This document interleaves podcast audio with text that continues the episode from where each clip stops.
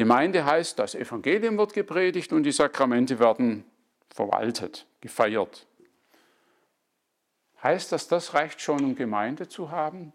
Evangelium wird verkündigt, Sakramente werden gefeiert? Jein.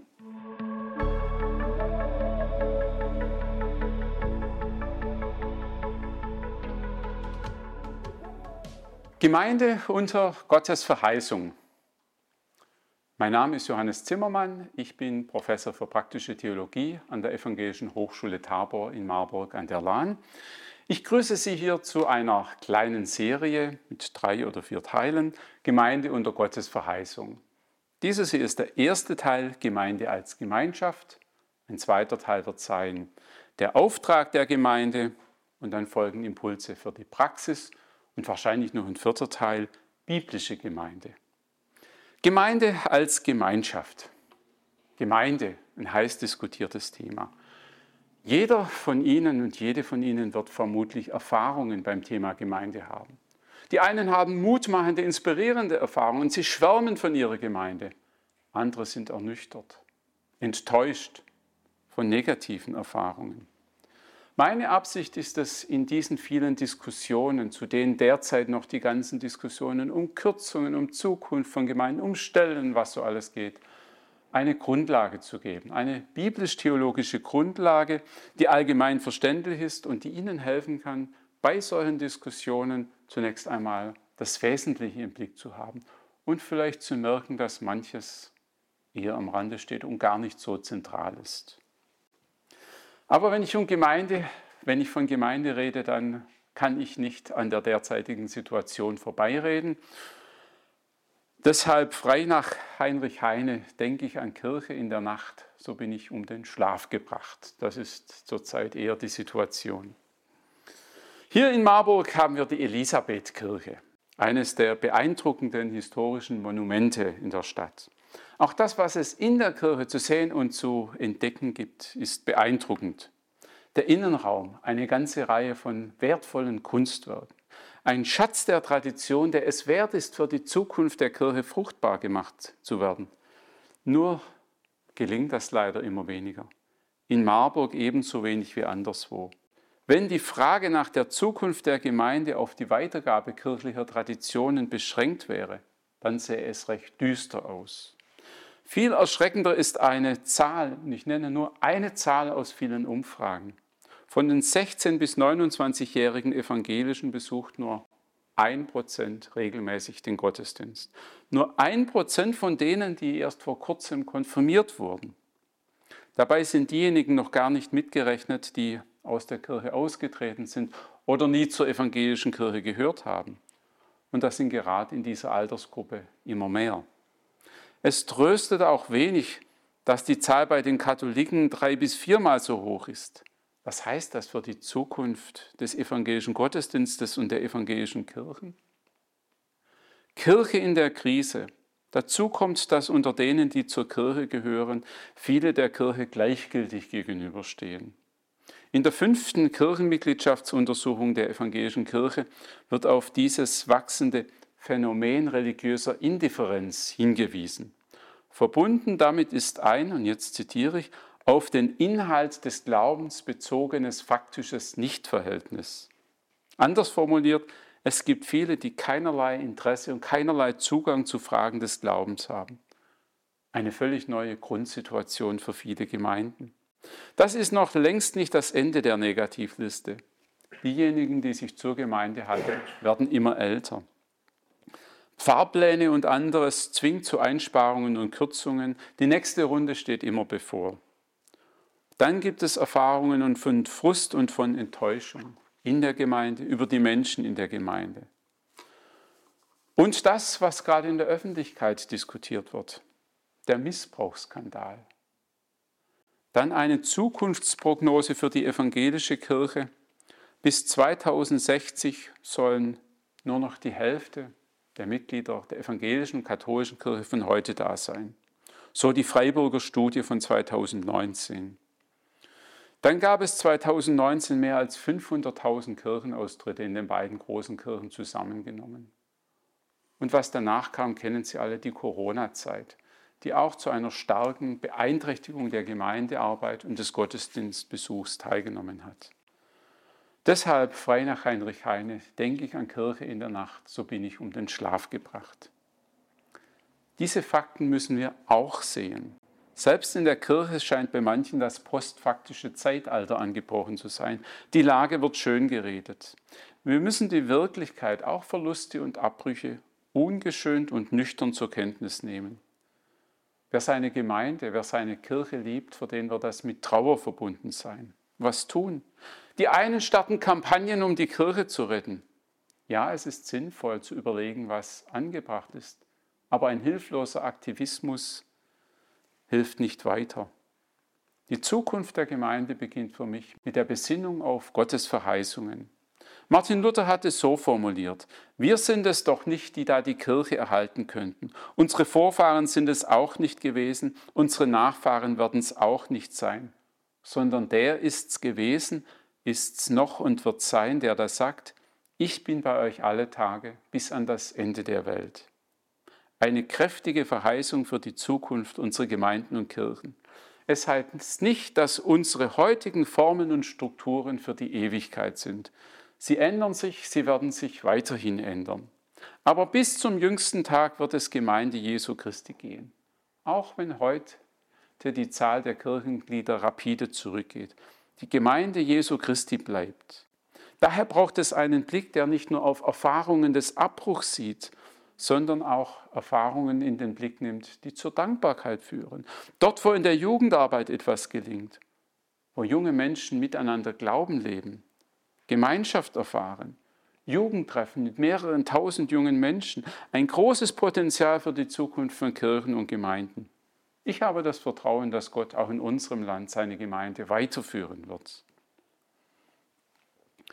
Es ist unerlässlich, dass wir uns auf das Umfeld, auf die Herausforderungen unserer Gegenwart einstellen. Aber genauso wichtig ist die Ausrichtung auf die Grundlagen. Und da möchte ich Ihnen einiges nennen, was Grundlagen von Kirche, von Gemeinde sind. Das erste, da nehme ich Bezug auf Martin Luther, ist Kirche als Geschöpf des Wortes Gottes. Kirche als Geschöpf des Wortes Gottes. Eine der Kernstellen für das Verständnis von Kirche ist bei Martin Luther nicht im Neuen Testament, sondern im Alten Testament zu finden.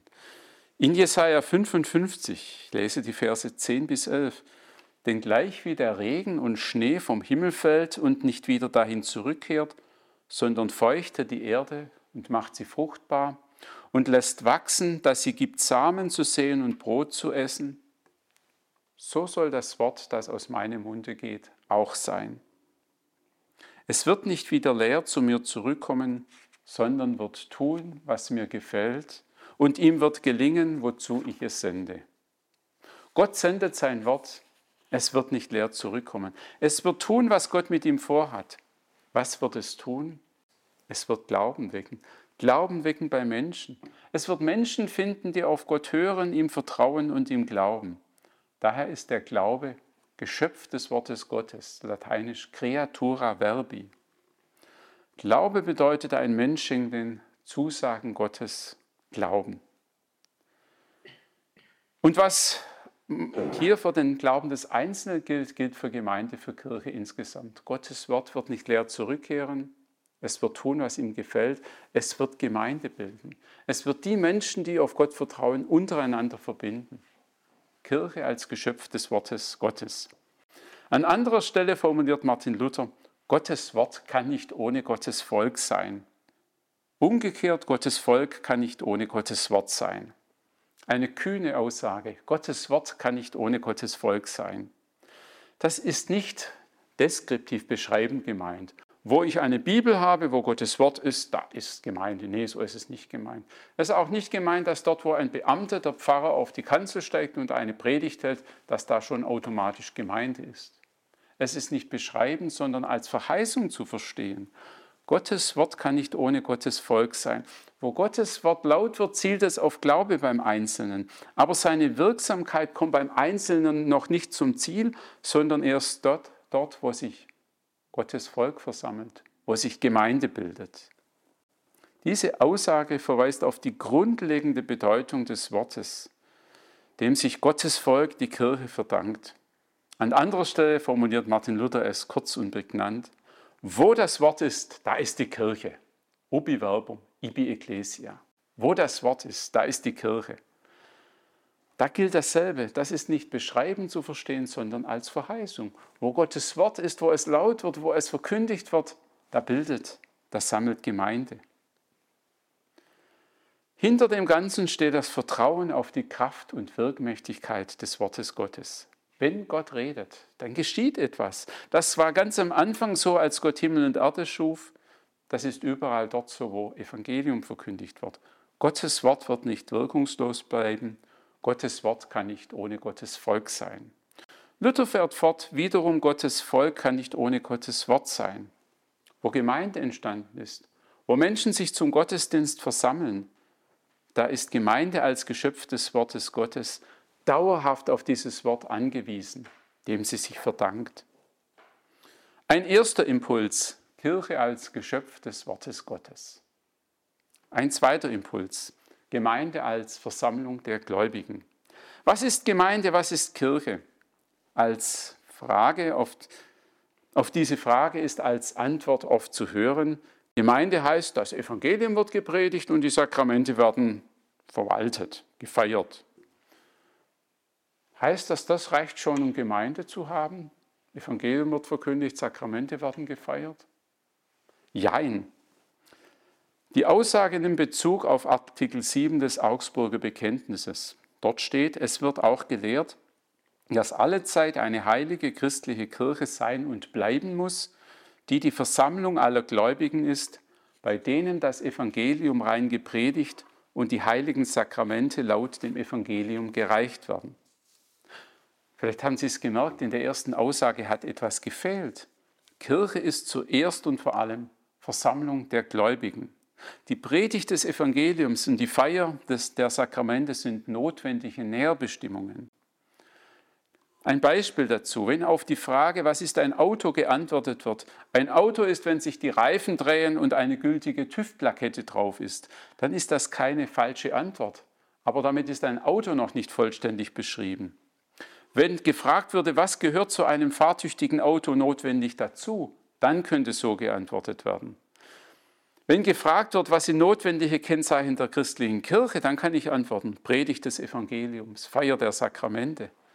Aber wenn ich nach dem Wesen frage, was Kirche, was Gemeinde ausmacht, Versammlung der Gläubigen. Dabei ist dieser Begriff der Versammlung interessant, weil im Glaubensbekenntnis ein anderer Begriff verwendet wird. Gemeinschaft der Glaubenden. Ich habe also zwei Begriffe, Versammlung und Gemeinschaft. Für alle, die es interessiert, das Lateinische dazu, Versammlung, Congregatio, Gemeinschaft, Communio. Beide Begriffe sind wichtig und grundlegend Sie ergänzen einander, indem sie unterschiedliche Akzente setzen.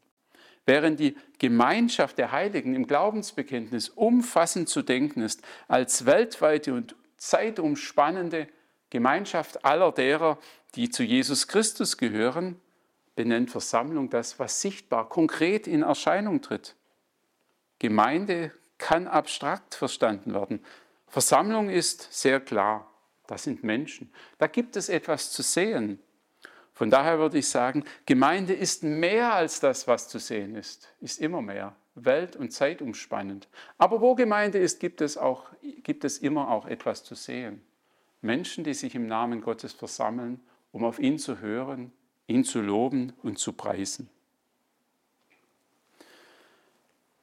Die reformatorische Bestimmung der Gemeinde als Versammlung ist inzwischen auch ökumenischer Konsens für das ökumenische Gespräch anschlussfähig. In einem wichtigen Text des Zweiten Vatikanischen Konzils wird Gemeinde als örtliche Versammlung der Glaubenden bezeichnet. Und da kommt im Lateinischen dieser Begriff Congregatio Versammlung vor. Das ist bemerkenswert, weil gerade in der römischen Ekklesiologie, Lehre von der Kirche, traditionell die universale Kirche viel stärker betont wurde als die örtliche Gemeinde. Letztlich gehört beides zusammen. Die Gemeinde vor Ort und die Zugehörigkeit zu einer weltweiten Gemeinschaft. Gemeinde als Versammlung, das nächste, das haben wir schon angerissen, Gemeinde als Gemeinschaft, das möchte ich nochmal vertiefen. Eine zentrale Bibelstelle im Blick auf Gemeinde als Gemeinschaft ist 1. Korinther 10, Vers 16 folgender. Der Kirch des Segens, den wir segnen, ist er nicht die Gemeinschaft des Blutes Christi. Das Brot, das wir brechen, ist das nicht die Gemeinschaft des Leibes Christi. Denn ein Brot ist's, so sind wir, die vielen, ein Leib, weil wir alle an einem Brot teilhaben. Vielleicht ist Ihnen aufgefallen, dass die Übersetzung Gemeinschaft an dieser Stelle ein bisschen klemmt. Wenn ich statt Gemeinschaft Teilhabe einsetze, dann wird es sinnvoller. Ist das nicht die Gemeinschaft, die Teilhabe am Leib Christi, die Teilhabe am Blut Christi? Dahinter steckt der griechische Begriff Koinonia. Und Koinonia bedeutet beides. Teilhabe, an Christus teilhaben und Gemeinschaft. Indem ich an Christus im Herrn mal teilhabe, entsteht eine Gemeinschaft zwischen uns. Und das ist jetzt das, was christliche Gemeinde kennzeichnet. Diejenigen, die gemeinsam an Christus teilhaben, in seinem Leib, an seinem Blut, im Herrenmahl, die werden untereinander verbunden zum Leib Christi, der Gemeinde. Gemeinschaft, Gemeinde als Gemeinschaft Dazu gehört diese doppelte Dimension, die Teilhabe an Christus, die untereinander zu einer Gemeinschaft verbindet. Das hat auch einen sprachlichen Hintergrund. Gemeinschaft der Heiligen, so bekennen wir im Glaubensbekenntnis. Lateinisch heißt das Communio Sanctorum und im Lateinischen wie im Griechischen ist dieses doppeldeutig, Gemeinschaft der Heiligen. Das kann sowohl, Men, es kann sowohl auf Personen bezogen sein, Gemeinschaft der heiligen Menschen, es kann aber auch bedeuten Gemeinschaft der heiligen Dinge, also ein sächliches Neutrum, ein Neutrum dahinter. Und jetzt sagen uns die Experten, dass wahrscheinlich das Letztere ursprünglich war. Gemeinschaft an den heiligen Dingen. Ja, das ist das Herrenmahl, Gemeinschaft an Leib und Blut Christi im Abendmahl. Aber das andere schwingt natürlich auch mit Gemeinschaft der heiligen Menschen, derer, die zu Christus gehören. Und von daher, so nehme ich an, ist diese Doppeldeutigkeit ganz bewusst. Die Gemeinschaft an Christus an, Leib, in seinem Leib, in seinem Blut im Herrenmahl, schafft die Gemeinschaft der heiligen Menschen. Jedenfalls ist Gemeinde als Gemeinschaft mehr als nur ein Wir verstehen uns gut, mehr als nur auf der horizontalen zwischenmenschlichen Ebene. Die andere Ebene, die Verbindung zu Christus, die Gemeinschaft mit ihm, gehört ganz wesentlich mit dazu. Wenn nun Koinonia, Gemeinschaft, eine Gabe ist, eine Gabe, die durch Teilhabe konstituiert wird, grundgelegt wird, dann kommt etwas weiteres dazu, nämlich eine Aufgabe. Die Aufgabe der Gestaltung von Koinonia, von Gemeinschaft als umfassende Lebensgemeinschaft. So Christoph Schwöbel, ich sehe darin eine Definition dessen, was Gemeindeaufbau ist. Koinonia ist eine Gabe Gottes, die allem menschlichen Handeln vorausgeht. Zugleich ist diese Gabe der Gemeinschaft mit Christus und untereinander mit einer Aufgabe verbunden. Es ist die Aufgabe, das entsprechend zu gestalten, es so zu gestalten, dass es für Menschen erfahrbar wird. Nun kann ich nicht verfügen über die Gemeinschaft mit Gott, aber ich kann mir Mühe geben, Gemeinde so zu gestalten, dass Menschen dabei eine Hilfe erfahren, dem lebendigen Gott zu begegnen. Im Hören ebenso wie in der Gemeinschaft untereinander. Damit haben wir zugleich ein Kriterium für das, was Gemeindeaufbau ausmacht. Es ist die Frage, wie kann menschliches Handeln dem Ereignis der Koinonia, der Gemeinschaft mit Gott und untereinander dienstbar werden? Was fördert die Erfahrung von Gemeinschaft von Koinonia in beiden Dimensionen? Gemeindeaufbau als Koinonia-Gestaltung hat einen klar theologischen Ausgangspunkt, geht aber weiter zur erfahrbaren Seite von Gemeinde. Weil christliche Gemeinde im Kern Gemeinschaft ist, wohnt ihr die Tendenz inne, wahrnehmbar, erfahrbar zu werden. Daher ist es zu wenig, wenn Gemeinschaft nur im Modus der Behauptung verwendet, verwendet wird. Wenn Gottesdienst faktisch eine Sammlung von Einzelkonsumenten ist, die hier ihre spirituelle Ration für die nächste Woche abholen. Gottesdienst heißt, ich gehöre zu Christus und das verbindet mich mit anderen. Ich bin ein Teil vom Ganzen. Ich bin Teil einer Gemeinschaft, ein unverwechselbares Glied am Leib Christi. Dort werde ich gebraucht, dort brauche ich andere. Das Zentrum bleibt die gemeinsame Anteilhabe an Christus, die Gemeinschaft mit ihm. Die Gemeinschaft im Gottesdienst ist gewissermaßen der Kristallisationspunkt, der ausstrahlt in alle Bereiche des täglichen Lebens. Wo das prägend die Innen- und Außenwahrnehmung von Gemeinde ist, steht Gemeinde als Gemeinschaft der Glaubenden, als wirksames Gegengewicht in unserer Zeit, wo an vielen Stellen eine Tendenz zur Dienstleistungskirche da ist. Kirche fragt, was können wir anbieten, was können wir noch alles machen für die Menschen, damit sie zu uns kommen. Nein, im Zentrum, im Mittelpunkt stehen nicht religiöse Dienstleistungen, sondern Gemeinschaft, die Erfahrung von Gemeinschaft. Ich hoffe, ich habe Ihnen mit diesen Grundlegungen eine Hilfe gegeben. Gemeinde, das erste Geschöpf des Wortes Gottes, zweite Gemeinde als Versammlung, das dritte Gemeinde als Gemeinschaft. Grundlagen, die helfen, das, was gemeint ist, mit wenigen Sätzen zu erklären, auszulegen und dann weiterzudenken, wie können wir es in die Praxis umsetzen, wie können wir Gemeindeaufbau als Gestaltung von Koinonia, von Gemeinschaft bei uns leben. Was dient dem, was fördert das? Auf der anderen Seite auch, was behindert das? Soweit ist der erste Teil. Wenn Ihnen das gefallen hat, dann schauen Sie oder warten Sie ab, bis die nächsten Teile eingestellt werden und vor allem abonnieren Sie den Kanal Glauben denken.